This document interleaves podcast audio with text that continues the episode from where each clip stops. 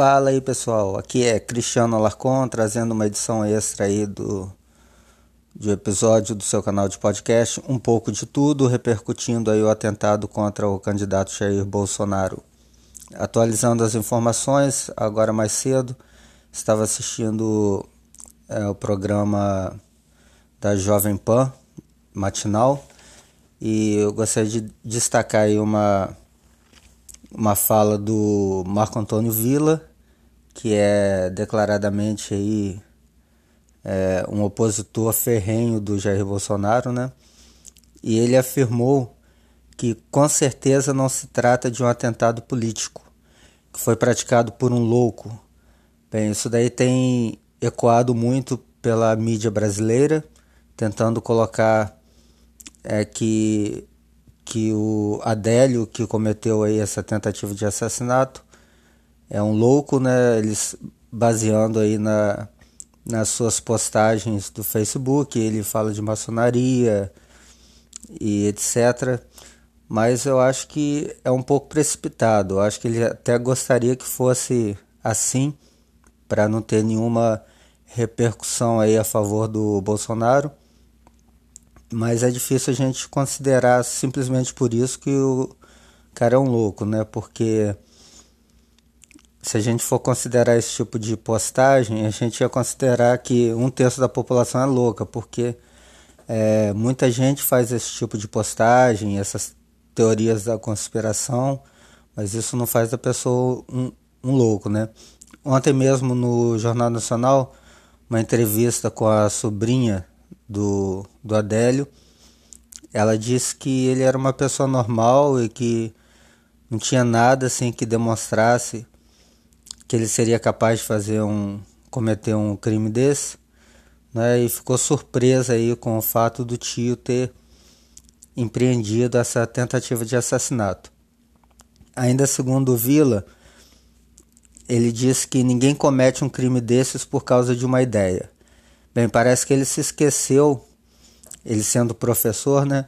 Se esqueceu dos milhões que morreram por conta da ideia nazista, ou mais ainda, dos milhões, mais milhões ainda que morreram pela ideia do comunismo. Então aí a gente consegue ver o posicionamento do Marco Antônio Villa em relação ao Jair Bolsonaro, tentando aí amenizar apesar dele falar que lamenta e deseja recuperação do candidato, ele toma uma postura aí para ajudar que isso não repercuta em favor do Bolsonaro, principalmente porque ele é candidato a presidente, está em primeiro lugar nas pesquisas. Em relação aos rumos da eleição, é complicado, né? Agora fazer uma, um prognóstico aí do futuro porque as coisas já estavam muito indefinidas, agora mais ainda. E alguns, alguns políticos é, também opinaram em relação a esse acontecimento. Por exemplo, o governador Márcio França acha que o Bolsonaro saiu fortalecido.